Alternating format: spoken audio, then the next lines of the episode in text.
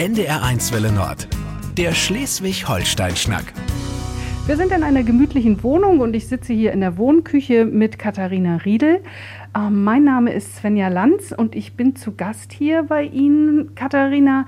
Ähm, Sie sind 30 Jahre alt, Sie sind Theologin, verheiratet, Mutter eines zweijährigen Sohnes. Soweit so normal. Aber es ist eben doch nicht alles ganz normal bei Ihnen, denn Sie sind körperlich behindert und größtenteils auf den Rollstuhl angewiesen. Woran liegt das?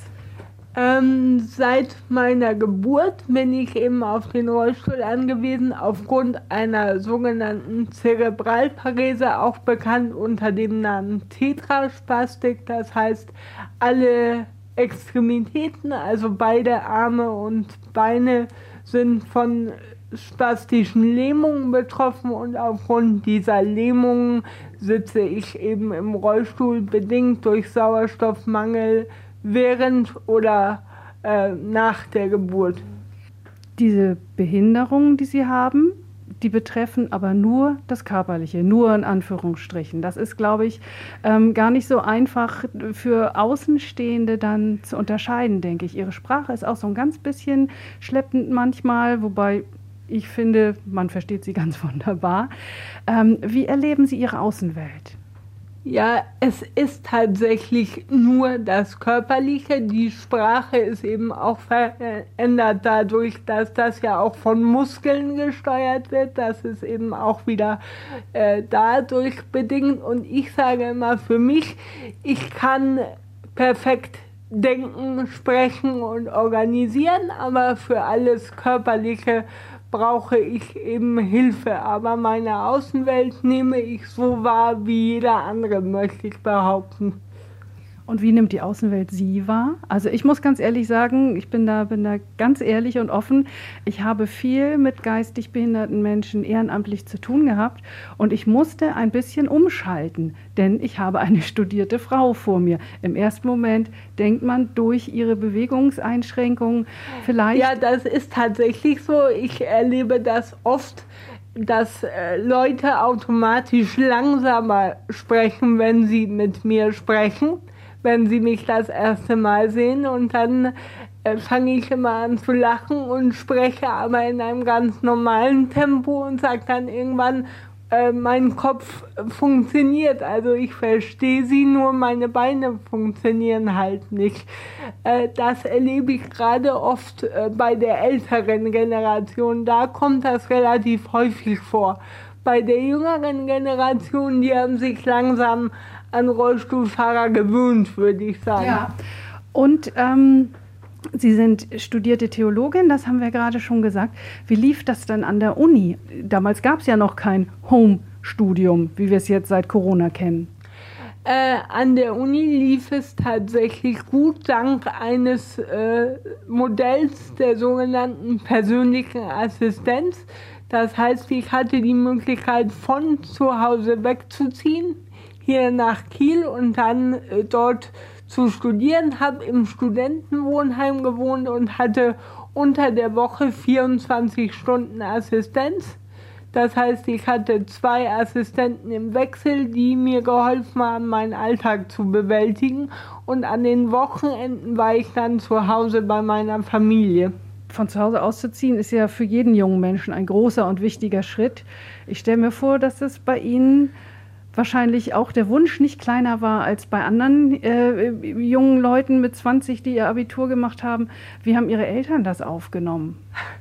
Äh, unterschiedlich. Also mein äh, Vater, der leider verstorben ist äh, im letzten Jahr, der hat äh, gleich gesagt, ja, mach das und äh, wir unterstützen dich dabei.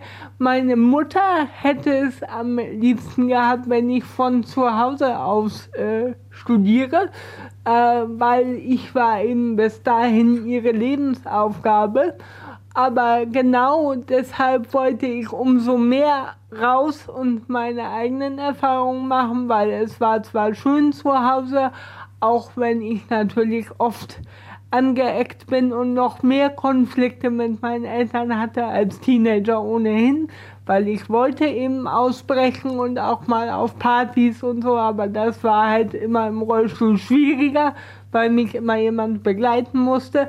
Aber letztlich habe ich dann zu meinen Eltern gesagt, ja, ich habe dieses Modell der persönlichen Assistenz gefunden und möchte das gerne. Und dann haben sie mich auch unterstützt und dann letztlich auch ziehen lassen. Zum Glück. Sie sind ähm, jetzt, wir haben es schon gerade gesagt, 30, Sie sind verheiratet und es ging Ihnen und Ihrem Mann genauso wie es vielen anderen Paaren in dem Alter geht. Sie wünschten sich ein Kind. Und das ist natürlich mit einer solchen Behinderung, wie Sie sie haben, auch nochmal eine besondere Herausforderung. Ja, das stimmt. Und ich musste auch feststellen, äh, dass es darüber relativ wenig Information und auch wenig Unterstützungsangebote gab. Das heißt, ich musste alle Informationen darüber, ob ich mich jetzt für ein Kind oder gegen ein Kind entscheiden soll, selber sammeln. Das heißt, selber alle möglichen Ärzte abklappern, vom Hausarzt über den Orthopäden und äh, den Gynäkologen natürlich. Jeden habe ich zu seinem Fachgebiet, zu seiner Expertise befragt und auch meine Physiotherapeuten, die meinen körperlichen Zustand ja am besten beurteilen können, weil die mich eben wöchentlich gesehen haben und letztlich mussten wir uns dann unsere Puzzleteile selber zusammensuchen und uns dann äh, dafür entscheiden. Ja, ich denke, der erste Gedanke, die Versorgung des Kindes, dann denke ich daran, wie geht es, wenn man selber im Rollstuhl sitzt mit so einem kleinen Kind, sowohl mit einem Baby, kann man das halten, kann man das wickeln, kann man nachts fix ans Bettchen, wobei sie natürlich auch, auch einen Mann haben, der sich um all das kümmern kann. Aber die Ungewissheit fing ja schon viel früher an, wie Sie gerade gesagt haben, bei der Schwangerschaft an sich. Kann mein Körper das? Genau. Also es war halt die Frage, weil ich auch an einer Skoliose leide zum Beispiel. das ist eine Verkrümmung der Wirbelsäule, glaube ich, ne? Genau.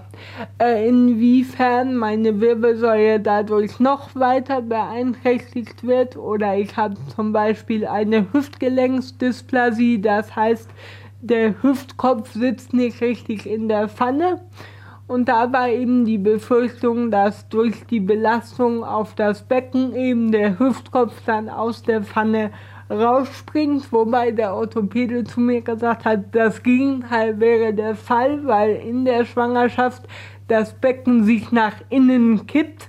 Und es war tatsächlich auch so, dass mein Körper das alles gut mitgemacht hat. Also ich hatte sozusagen nur die üblichen Schwangerschaftsbeschwerden von Morgenübelkeit und ab und zu ein bisschen Rückenschmerzen, aber das kennt, glaube ich, jeder. Und das Schlimmste war, dass mein Sohn sich mit Vorliebe in meine Leber gelegt hat. Und das äh, waren Schmerzen, die wünsche ich keinem. Aber das hatte nichts mit meiner Behinderung zu tun. Das lag einfach daran, dass mein Sohn ziemlich agil war im Bauch. Und dann ging es an die Geburt. Das war natürlich Fragezeichen, ein Kaiserschnitt?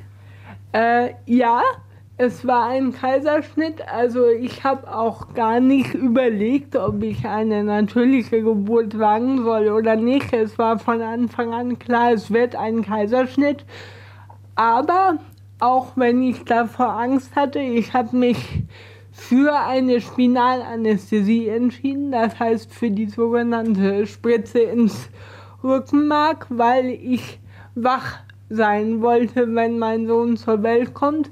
Auch wenn ich Riesenangst davor hatte, dass bei der Spritze was schief geht und ich dann äh, vielleicht noch mehr Lähmung habe als ohnehin schon. Aber es ist alles gut gegangen. Ich hatte Glück. Sie und Ihr Sohn und Ihr Mann. Jetzt sind Sie eine kleine Familie seit zwei Jahren. Und wie läuft der Alltag? Wie läuft der Alltag sowieso? Ich meine, Sie brauchen, wir haben es ja gerade schon, Sie haben es gesagt, während des Studiums hatten Sie ähm, zwei Assistentinnen oder Assistenten, die rund um die Uhr für Sie da waren. Genau. Und ähm, wie, wie läuft es jetzt? Sie können, Sie brauchen rund um die Uhr Hilfe. Wer hilft Ihnen? Ist das Ihr Mann alleine oder gibt es noch mehr Menschen? Ähm, Also mein Mann macht super, super viel und dafür bin ich ihm auch richtig dankbar, weil im Prinzip muss man sagen, was meine körperliche Verfassung angeht, hat er eigentlich zwei Kinder, äh, weil er muss mir auch das Essen anrichten zum Beispiel oder mich auf die Toilette begleiten, mich anziehen oder ähnliches. Also das ist schon ziemlich herausfordernd, aber wir haben auch noch eine Assistentin, die unter der Woche äh, neun Stunden am Tag da ist. Und die unterstützt mich, wenn ich Hilfe brauche. Die unterstützt mich aber auch bei der Versorgung des Kindes im Rahmen der sogenannten Elternassistenz. Das heißt, sie ist nicht für die Erziehung ihres Kindes zuständig, denn das sind Sie. Das ist ganz, ganz wichtig, genau. Sie ist nicht für die Erziehung zuständig, sondern sie ersetzt praktisch meine Arme und meine Beine. Das heißt, wenn ich meinen Sohn wickeln möchte zum Beispiel, dann hilft sie mir dabei. Also hält sein Bein fest oder gibt mir ein feuchtes Tuch oder ähnliches oder knüpft ihm die Hose zu. Also alles, wozu ich physisch nicht in der Lage bin, macht sie.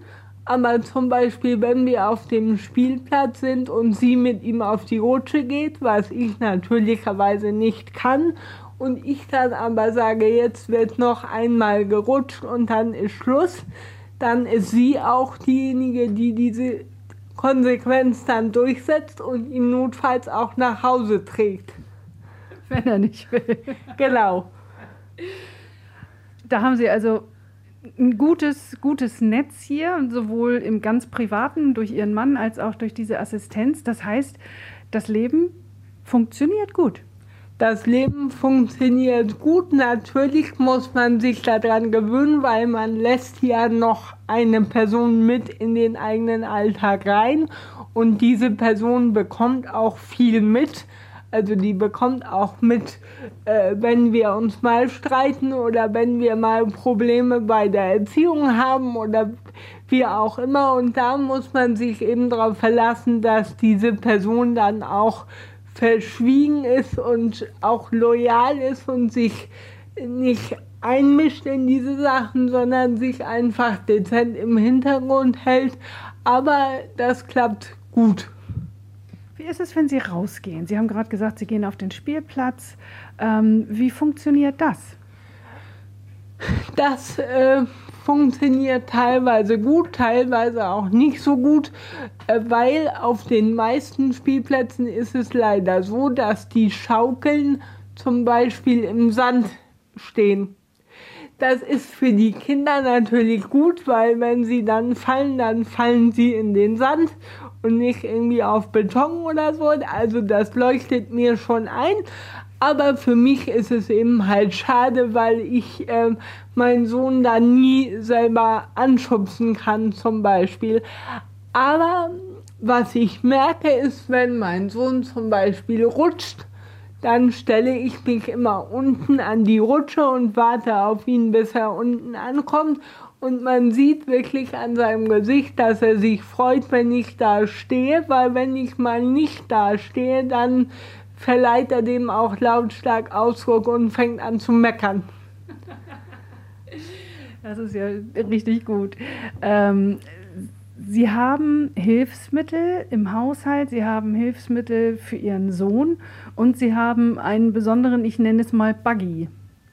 Ge genau, ich habe tatsächlich, äh, ja, eigentlich ist es ein bisschen zusammengeschustert worden von einem ganz äh, äh, freundlichen Mann, der hat den sogenannten Multi-Rollstuhladapter entwickelt, der für verschiedene Rollstühle auch nutzbar ist, so dass ich äh, mit meinem Sohn praktisch auch ähm, äh, Touren machen kann. Am Anfang konnte man auf diesen Adapter eine Liegeschale draufsetzen, wo mein Sohn dann drin liegen konnte. Also so eine Babyschale wie im Auto? Äh, ein bisschen länglicher tatsächlich, genau. Ähm, weil am Anfang dürfen und können die ja noch gar nicht sitzen. Da konnte er dann drin liegen tatsächlich Und als er größer wurde, hat er halt eine Art Fahrradsitz da drauf geschnallt bekommen. Und so sind Sie dann unterwegs? Genau, so sind wir unterwegs. Mit der Liegeschale war es tatsächlich manchmal etwas anstrengend, weil wenn er dann während äh, des Spaziergangs eingeschlafen ist und wir wieder zu Hause waren, dann konnte man diese Liegeschale nicht einfach abbauen ohne dass er wach wird. Das heißt, ich musste so lange im Rollstuhl äh, sitzen bleiben, bis er dann aufgewacht ist. Das heißt, ich saß manchmal in meiner Jacke im Schlafzimmer mit offenem Fenster, damit es mir nicht zu warm wird, bis er wach äh, wird. Aber was macht man nicht alles für einen ruhigen Kinderschlaf, gerade am Anfang, wo sie noch nicht durchschlafen? Ich glaube, das ist eine Situation, die kennen in anderer Ausprägung alle anderen Eltern auch. Also so, ich weiß, bei unserem Sohn war es so, dass er immer erst auf den letzten Drücker im Auto eingeschlafen ist.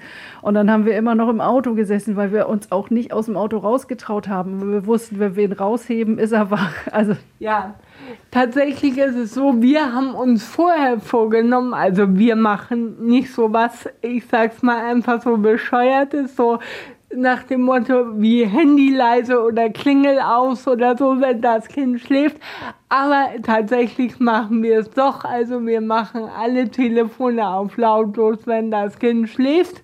Äh, weil nach Murphys Gesetz ist es immer so, wenn er gerade so die Hälfte seines Mittagsschlafs rum hat und eigentlich noch ein bisschen länger schlafen müsste, dann würde sonst nämlich das Telefon klingeln und dann wäre der ganze Tag immer einmal diese Situation kennen, glaube ich, auch alle Eltern. Katharina, Sie haben ähm, ein Buch geschrieben über den Kinderwunsch, über Ihre Erfahrungen in, in den ersten zwei Jahren. Das heißt Mami auf Rädern. Sie haben das geschrieben, weil Sie, wie Sie ja vorhin schon gesagt haben, festgestellt haben, über eine Mutter in meiner speziellen Situation gibt es keine Literatur und ich möchte anderen Frauen in der gleichen Situation Mut machen. Ja, das ist tatsächlich so. Es gab tatsächlich nichts. Ich glaube auch, weil äh, viele äh, Frauen mit Behinderung immer noch das Gefühl haben, sie dürfen diesen äh, Kinderwunsch ja eigentlich nicht haben. Und wenn sie ihn schon haben, dann äh, aber bitte nicht ausleben, weil mir begegnet immer noch oft äh, der Satz äh, so nach dem Motto, du brauchst ja selber Hilfe, äh, du bist ja selber schon Aufgabe oder Belastung genug für die Gesellschaft, du musst jetzt nicht auch noch ein Kind in die Welt setzen. Und ich glaube, das begegnet ganz, ganz vielen in meiner Situation, auch mit den unterschiedlichsten Ausprägungen der Behinderung. Und gerade diesen äh, Menschen wollte ich Mut machen, aber auch den Kritikern zeigen, hallo, es funktioniert, es geht. Und in diesem Buch sind sie sehr offen und sehr ehrlich und werden auch sehr intim, wenn ich das so sagen darf. Es geht um Sexualität, es geht darum, wie schwanger werden, es geht um die Frage, ähm, wie funktioniert das alles. Ich finde sie überraschend, sehr, also nein, nicht überraschend, ich finde sie extrem ehrlich und offen und ähm, ich weiß nicht, ob ich das so von mir preisgeben wollte. Ähm, das hat zwei Gründe. Also einmal bin ich von Natur aus ein sehr, sehr ehrlicher Mensch. Äh, ich trage mein Herz auf der Zunge und das äh, wird mir auch manchmal zum Verhängnis, weil ich äh, Menschen relativ schnell sage, was ich von ihnen denke und halte. Ähm, andererseits habe ich mir gedacht, also wenn ich Leuten wirklich helfen will oder andererseits Leuten auch die Augen öffnen will, dann kann ich das nur, wenn ich wirklich offen bin. Und ich habe auch für mich gedacht, also ich bin damit ja immer noch eine Privatperson, also ich bin ja nicht so öffentlich wie zum Beispiel Promis im Fernsehen oder so. Also ich habe jetzt keine Angst davor, dass mich jeder sofort auf der Straße erkennt. Und wenn, dann kann ich auch damit umgehen und bin auch bereit, Leuten Auskunft zu geben. Jetzt ist Ihr Sohn zwei Jahre alt, wir haben das gerade schon gesagt, und am Ende des Buches schreiben Sie, ja, eigentlich haben wir gedacht, ein Kind und die Familie ist komplett. Und jetzt ist das Gefühl doch da, nein, die Familie ist noch nicht komplett. Ich glaube, das ist auch, auch ein Gefühl, was viele junge Eltern kennen. Das heißt, sie wollen das Abenteuer nochmal wagen? Ähm, sagen wir es so, also ich möchte es auf jeden Fall, aber ich weiß auch, dass dafür noch gewisse Voraussetzungen erfüllt werden müssen. Zum Beispiel muss ich erstmal einen Job finden, der uns das finanziell erlaubt. Ähm, und zweitens habe ich auch den Wunsch, äh, noch etwas selbstständiger zu werden, noch mehr Sachen mit meinem Sohn machen zu können. Aber ich mache auch die Erfahrung, dass das je älter er wird, je einfacher wird das. Also mittlerweile ist es auch so, dass ich mich mal eine halbe Stunde oder Stunde mit ihm beschäftigen kann, weil man mittlerweile mit ihm auch Bücher lesen kann oder puzzeln kann oder ähnliches. Das war natürlich, als er Baby war, alles schwieriger. Aber ja, ich äh, stehe auch dazu, dass ich, äh, wenn mir die Möglichkeit gegeben wird, gerne noch ein zweites Kind mit meinem Mann hätte. Und dafür wünsche ich Ihnen jetzt schon mal alles Gute, weil ich glaube, dieses zweite Kind, das wird es bestimmt geben, wenn ich Sie so anschaue. Sie wissen genau, was Sie wollen. Dann hat auch niemand anders eine Chance, oder? Äh, sagen wir es so, wenig Chancen oder derjenige muss wirklich äh, gute Argumente vorbringen, um mich äh, von meinem Weg abzubringen. Und vielleicht für die, die es interessiert, ich habe auch einen YouTube-Kanal unter dem äh, Titel Rolling Mom. Da können Leute unseren Alltag noch ein bisschen weiter begleiten. Da stelle ich ab und zu neue Videos rein. Okay, ich sage vielen Dank, Katharina Riedel, die Mami im Rollstuhl mit einem sehr guten, sehr gesunden Selbstbewusstsein und einem so fröhlichen Wesen. Vielen Dank für die Möglichkeit, dass ich mich hier vorstellen durfte und ich wünsche allen alles Gute und wagen Sie es, Ihre Träume zu leben. Lassen Sie sich nicht von anderen oder von der Gesellschaft erzählen, dass es nicht geht. Der Schleswig-Holstein-Schnack auf NDR1 Welle Nord.